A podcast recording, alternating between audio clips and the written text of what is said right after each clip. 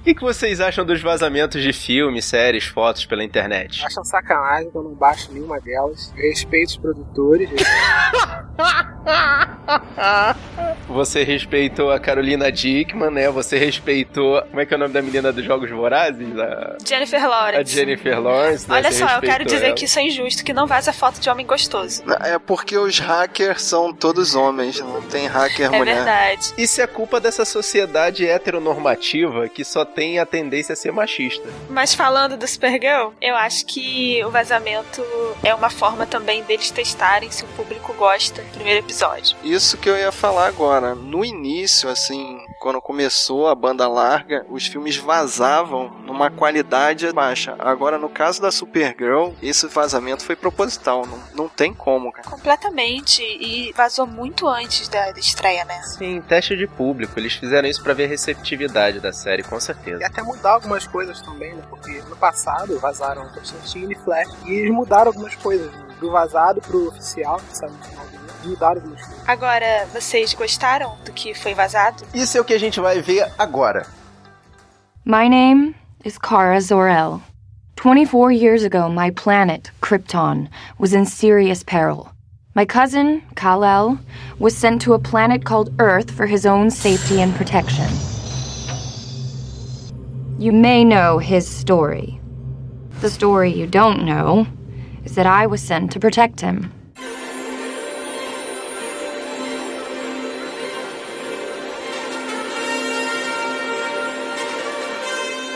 Guerreiros em guarda. Eu sou Clarice Machado Eu sou Marcos Moreira. Eu sou Rafael Mota. E eu sou Fábio Moreira. e este é o Sapo da Nós. Podcast.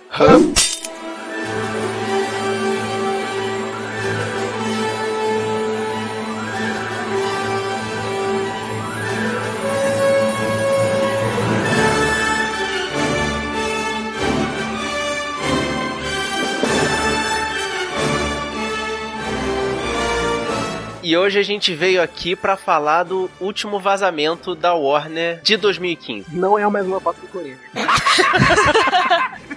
Ele é da Warner? Pior que é, cara. Vamos falar de Supergirl, o piloto da série. Que a CW, vamos falar logo, deixou vazar. Não é da CBS? É da CBS junto com a CW. Ah, então é por isso que ele tem aquela carinha de Smallville.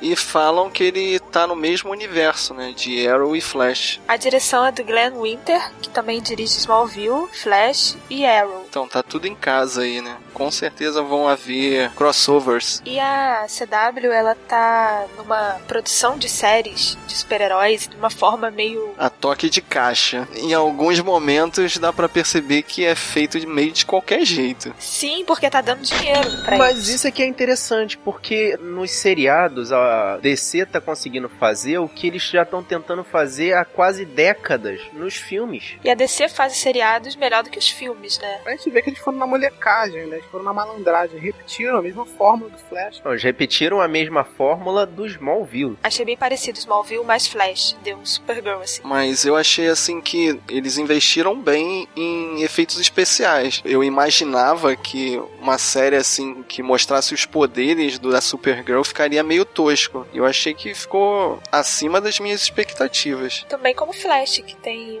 uns efeitos legais. Que eles tiveram tempo de testar, né? Smallville já tá completando, sei lá, quase 10 anos de, de que acabou. Esquece Smallville, cara, toda hora. Fica lembrando Smallville. Things didn't exactly go according to my mother's plan. Krypton's destruction sent a shockwave that knocked my pod off course and into the Phantom Zone, a region in space where time doesn't pass. I slept there for 24 years until somehow I got here. Fazendo a personagem principal, a Cara Zor-El, a gente tem a Melissa Benoist. O que, vocês acharam dela? Eu achei ela bem. Ela parece muito com a Felicity de Arrow, que também é uma personagem inserida pela série. Não existe essa personagem no quadrinho, a série colocou. Teve uma aceitação muito grande. E ela é exatamente a Felicity, aquele óculos, aquele jeitinho é, desconcentrado. É, aparenta bem ser a gata borralheira, né? Aquela coisa meio sem jeito, né? Meio- Isso, aquele jeitinho sem jeito e cabelinho loiro. Enfim, é muito cópia. Então, ela tem na, na série 24 anos, mas ela tem reações de adolescente, né? Ela não sabe agir ali com o cara que ela tá afim. Quando ela é, aparece pro mundo, ela fica igual uma adolescente. Ih, apareci na televisão, que legal. Isso é bem do tom da série, né? Vocês acharam que a série é feita para um público bem jovem? Bem mais jovem do que seria o normal, porque ela falou que passou, sei lá, 24 anos lá na Zona Fantasma e quando volta, volta de determinada forma, mas parece que ela ainda é uma garotinha de, sei lá, 17, 18 anos. Eu achei que é pra uma faixa etária abaixo, mas eu achava que só ia abranger as meninas. Mas eu achei assim um, uma série de ação normal, não atinge só o público feminino. Já eu achei que a série não conversou comigo. Talvez seja pelos meus gostos, que são diferentes das menininhas, mas eu senti que a série é feita por homens, numa tentativa de tocar as mulheres, sabe? Padrão, né? O que você tá falando é o básico. A série é feita para meninas por homens, que não tem o menor tato, né? Pois é, no primeiro episódio ela já tem algumas cenas que ela quer se provar, né?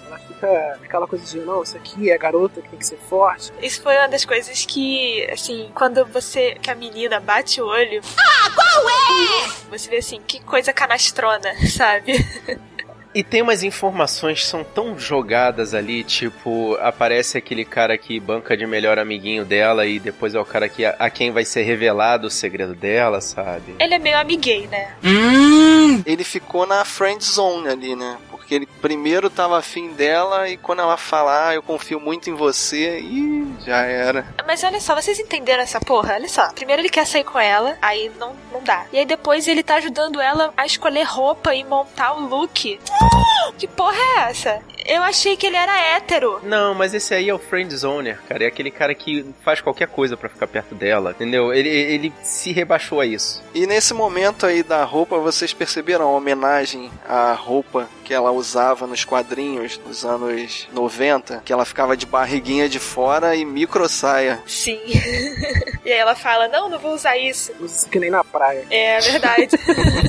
Ah, se bem que ela tem um corpinho legal, assim, pra poder usar aquele tipo de roupa. Não, olha só, a gente tá falando aqui, tá? De uma série para mulheres.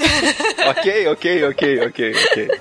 E a série, numa hora, até fala de feminismo. Ela cita alguma coisa do feminismo. Na hora que ela chia, né? Que a chefe dela dá o nome de Supergirl e ela fala, mas por que não Superwoman? Aí a chefe dela meio que dá um cala-boca nela. If we call her Supergirl something less than what she is, doesn't that make us guilty of being anti feminist? Didn't you say she was a hero? I'm the hero. I stuck a label on the side of this girl. I branded her. She will forever be linked to me. And what do you think is so bad about girl? Essa cena dela com a chefe me soou também bastante canastrona. Ele parece estar tá ali só pra, entendeu? É, fazer o ponto da promover a, a, a, atriz principal como uma atriz forte tal, entendeu? Parece que vão fazer isso na temporada inteira. É meio que para justificar o título Supergirl. E também é meio uma atitude antitética, que em, em vários momentos ela tá ali com a chefe como submissa, como quieta, e de repente ela solta o verbo na frente da chefe e, tipo, inverte o papel dela diante da chefe, entendeu? Ficou esquisito, realmente. O que eu senti é que a série tá querendo sempre afirmar que é uma série feminista. Porque primeiro ela fala não sei o que do feminismo, e depois o chefe da irmã dela fala assim: ela não é forte bastante. Na hora que ela tá lutando contra aquele cara com o machado na cara dela. Sim, é o vilão da semana. É o Vancor, não é isso? É o bandido da semana. A gente já viu que essa série vai pegar essa formulinha. O bandido da semana, que tem a cabeça estranha. What? Sim. Cabeça estranha. tá, e na hora que ela tá lá com o machado na cara, o chefe da irmã dela fala assim: é, ela não é forte bastante. E aí a irmã dela fala: Por quê? Porque ela é uma garota? É por isso que eu escolhi ela. E isso é tão canastrão. E eu falei assim, caralho, nessa hora eu falei, foram homens que escreveram isso, que não é possível. a série fica tentando reafirmar esse lado feminista, mas de uma forma não natural. Você vê que é bem coisa da CW, né? Porque ao mesmo tempo que ela tenta se provar, né, tenta ser aquela garota forte, numa cena que ela tá quase perdendo emprego, vem o cara e salva pra ajudar dela, ela, Pra né? ajudar ela. E vem um cara de fora que vem e ajuda ela a manter o emprego, entendeu? Tipo, ah, que bonitinho o cara, né, que ela tá afim, salvou ela. E, cara, é muito canastrão nessa série. Esse é o James Olsen. Mecha Brooks, que fez True Blood. Que na verdade ele se afirmou como James Olsen, mas, pô, é o Jimmy Olsen. E que a gente descobre no final desse episódio que ele foi mandado lá pra ajudar ela pelo primo. É, ele foi ajudar e foi querer passar o rodo também, né? Tá, olha só, outra questão. Por que o primo é aquele que não deve ser nomeado? Vocês acham que ele vai aparecer em algum momento nessa série? Eu acho que a tentativa deles é fazer com que ele apareça, por isso não deram nome, nem rosto. Pô, mas todo mundo sabe quem ele é. Ou será que a tentativa deles é fazer com que ele fique presente na série, mas sem aparecer? Só pra chamar atenção, como se fosse o Batman. Eu igual. acho que ele não vai aparecer porque ele nem foi nomeado, cara. Em nenhum momento eles falam super-homem. É sempre meu primo, aquele cara, o cara de Metrópolis. De repente, é só pra poder fazer a presença, entendeu? Pra poder chamar o público, como se fosse o Batman na série Gotham. E a título de curiosidade, o uniforme definitivo da Supergirl foi desenhado para ser semelhante ao design novo do uniforme do Superman, esse do Homem de Aço. Mas toda a história é semelhante. Ela entra num jornal pra trabalhar. Não, mas aquela apresentação dela, a primeira cena, ela é o Clark Kent feminino do filme do início dos anos 80. Ela é a versão feminina do Christopher Reeve. Isso ficou muito ruim, porque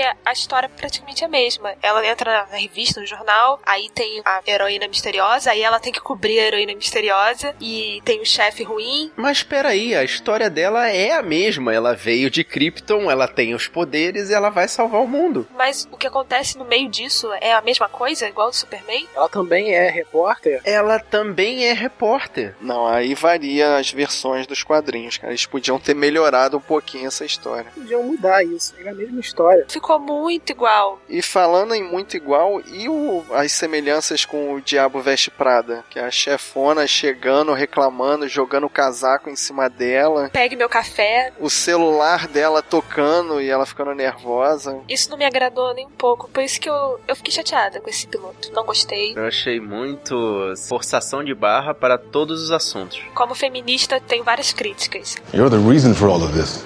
But my cousin was here two dozen years before me. And it was his arrival that triggered the need for this organization. We realized we weren't alone in the universe and we might soon be getting more immigrants. Sure enough, you came along. No primeiro episódio, vocês contam a história dela, né, que ela foi mandada pra Terra pra proteger o primo dela. Ela era mais velha que o primo dela na época, que ela ficou presa na Zona Fantasma, né? A nave dela ficou presa na Zona Fantasma. Ok, como ela sai da Zona Fantasma? Ah, isso não interessa, cara. Isso é, é roteirismo. Por que, que ela sai e leva junto a prisão? É isso que eu ia falar, e ela arrasta uma porra de uma instituição carcerária de de gigante de E é dentro. isso que eu fiquei mais preocupado, porque nesse primeiro episódio, nesse detalhe de ela levar toda essa prisão, né? ou seja, ela tá levando uma carga de monstros, né? Ou seja, isso aqui vão ser os nossos vilões da semana. E ficou com cara de tokusatsu japonês. Ficou com cara de que todos aqueles monstros vão atacar só a cidade dela. Todos os seriados que foram dirigidos pelo Glenn Winter pra CW ou pra CBS tiveram esse mesmo tipo de direção. No Flash teve a explosão que transformou várias pessoas. No Smallville teve a chuva de meteoros que transformou várias pessoas. Então nesse seriado teve esse, esse, essa prisão que foi trazida da Zona Fantasma pra Terra. E ainda bem que a série não é de 23 episódios, 20 e tantos episódios, é de 3 episódios. Porque você sabendo que é um caso da semana, 23 episódios, né? Já no primeiro episódio, dá um desânimo. When I arrived, I was still a 13 year old girl. But in that same time, my cousin Kal-El had grown up and revealed himself to your world. My cousin wanted me to have the same safe, human type childhood he did. So he placed me with my adoptive family, the Danvers. Vale mencionar as participações especiais do Dean Cain, que foi o super-homem do seriado Lois e Clark, que chegou aqui no Brasil com o nome errado de As Novas Aventuras do Superman, e da Ellen Slater, que fez o filme da Supermoça de 84. Eles fazem os pais adotivos da cara. Eu achei bastante legal isso aí, cara, de pegarem os ex-atores. Só que me pareceu que eles só apareceriam naquele momento. É, eu acho que foi só uma homenagem rápida ali pra, pra fazer um chamariz pro piloto, né? Não parece que a história vai girar em torno dos pais dela. Know, I was happy when you decided not to use your powers. Now, the world needs you to fly, Kara. O que vocês acharam daquele plot twist no final? Teve vários plot twists. Teve a irmã, que na verdade trabalha no MIB anti-alienígena, e depois a vilã, que parece que vai ser a vilã da temporada, é a tia dela. Que é a irmã gêmea, né? É a mesma atriz. É verdade. E você fica assim, gente, que clichêsada. E fica tudo em família, tudo de novo, Me né? lembrou a primeira parada de Arrow, que é aquele lance de família. E me lembrou também de todas as, todas as séries da CW. To be a superhero, you need a crime. I hacked into the NCPD. There's a car chase on the 112 freeway. I could do a car chase. O que, que vocês acharam dela tentar ir pra luta sem saber nada de nenhum tipo de luta e entrar na porrada com um super bandidão intergaláctico? Ué, ela bota fé no fato de que ela é indestrutível. Mas contra o bandidão intergaláctico, ele, ele tem os mesmos poderes que ela. Primeiro mostra uma escalada, né? De, primeiro ela vai numa perseguição policial, depois leva a bala num assalto a banco. Essa é que é a questão que eu ia falar. Isso me fez lembrar, sabe qual filme? O Lanterna Verde, em que ele fica procurando confusão. Pra testar os poderes mas é uma maneira dela. É que também a aparição dela foi também para salvar os empregos do jornal, porque a chefe dela fala que ia fazer uma demissão em massa ali com a justificativa de que ali não tinha um herói em que pudesse ser publicada muitas histórias. E um dos motivos para ela aparecer para o mundo também foi esse, de gerar manchetes de jornal. Ela não faz isso de propósito, ela faz para salvar a irmã que tá caindo do avião. E aí, tanto que depois aquele cara que ela se apaixonou apaixonou, fala que ela tirou a foto da super-heroína. E ela fica, é, eu tirei, ah, eu tava lá, eu não consegui estacionar. E aí ele que ajuda ela a manter o emprego. Mas já começa por um motivo egoísta, né? Ela se revela para poder salvar a irmã. Será que se aquele voo ali não tivesse a irmã, ela iria tomar essa atitude? Esse lance da irmã dela ficar chateada com isso, que, ah, você salvou cento e poucas pessoas, mas eu fiquei chateada com você porque você apareceu. Você usou os poderes, você me salvou a vida, mas eu fiquei chateada com você. Não só minha, mas de 70 pessoas. Que forçado. Eu fiquei muito decepcionada. Eu tava esperando uma heroína forte, uma heroína que represente o que as meninas modernas querem ver. E você tem uma patricinha que não sabe dar porrada, que decide pra luta, que apanha pra caralho e diz que é feminista e fica lá chorando quando a irmã manda ela parar de lutar. Eu acho que a galera da minha faixa etária, né, que é o pessoal de 30 para cima, também não ficou agradado com isso. Soou infantil. Isso estava bem claro que essa série não era pra galera velhaca. Pra nós, é. Era pra... Pra nós, Fábio, porra. Era pra galera da malhação, assim. Sim, parece malhação. É isso aí, é uma boa comparação. Eu achei que poderia ser pra minha geração de 20 e poucos anos, mas também não conversou comigo, de forma alguma. Será que vai pegar o pessoal mais novo, 14, 15 anos? É, eu acho que é por aí, deve ser por aí. Eu acho que toda tentativa de trazer pessoas pro mundo dos super-heróis é válida. Quando eu tinha 13 anos, tava passando Smallville e eu gostava, e isso vai formando a gente de alguma forma. Então, pra essa galera, se eles gostarem, por que não? E é complicado a gente falar que ah, ela pega, ela copia a série Flash, mas se você gostou de Flash, você vai gostar dela. Não, porque eu acho que Flash tem um drama mais sério. Eu acho que Flash tem. Acho que se leva a sério um pouco mais do que a Supergirl. Né? Acho que não pega só o fato dela ser a Supergirl e bater em todo mundo. Eu acho que Flash tem mais a responsabilidade dele, tem mais ele querer proteger realmente o pessoal que tá em volta dele. Achei essa série muito moleque. Responda pra gente, o que, que você acha da série? Você acha que o feminismo foi bem representado? Manda uma mensagem pra gente lá no sabrenanois.gmail.com ou deixe seu comentário aqui no post. É só procurar o nosso site sabrenanois.com.br. E querendo falar com a gente no Facebook, é só procurar lá no facebook.com.br sabrenanois, no Twitter Twitter, no twitter.com.br sabrenanois ou em qualquer outra rede social, é só procurar por Sabrenanois tudo Se você quiser receber essa e outras missões no seu celular ou no seu computador, você pode assinar o nosso feed aqui embaixo do post e também pode assinar a gente lá na iTunes Store. E você gostou desse podcast? Compartilhe, mostre para os seus amigos adolescentes. Mostra para sua namorada, mostra para sua mãe, mostra para sua filha, mostra para sua amiga e depois manda ela vir aqui falar com a gente. E espalhe a palavra da nós. Eu sou Fábio Moreira. Eu sou Rafael Mota. Eu sou Marcos Moreira. Eu sou Clarice Machado. E esse foi o Sabrina Nós Podcast.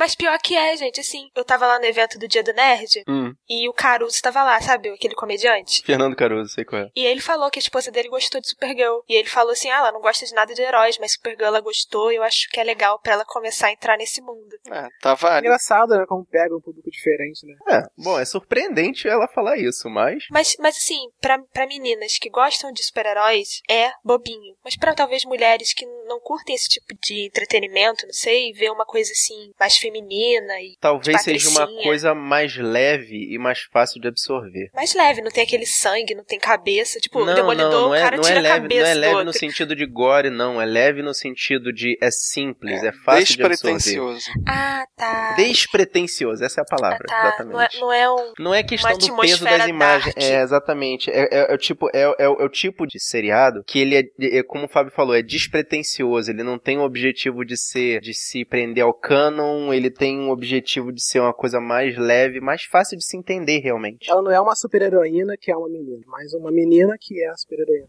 É, eu tenho uma amiga, inclusive, que ela não gosta de. Pode parar de gravar? Ih!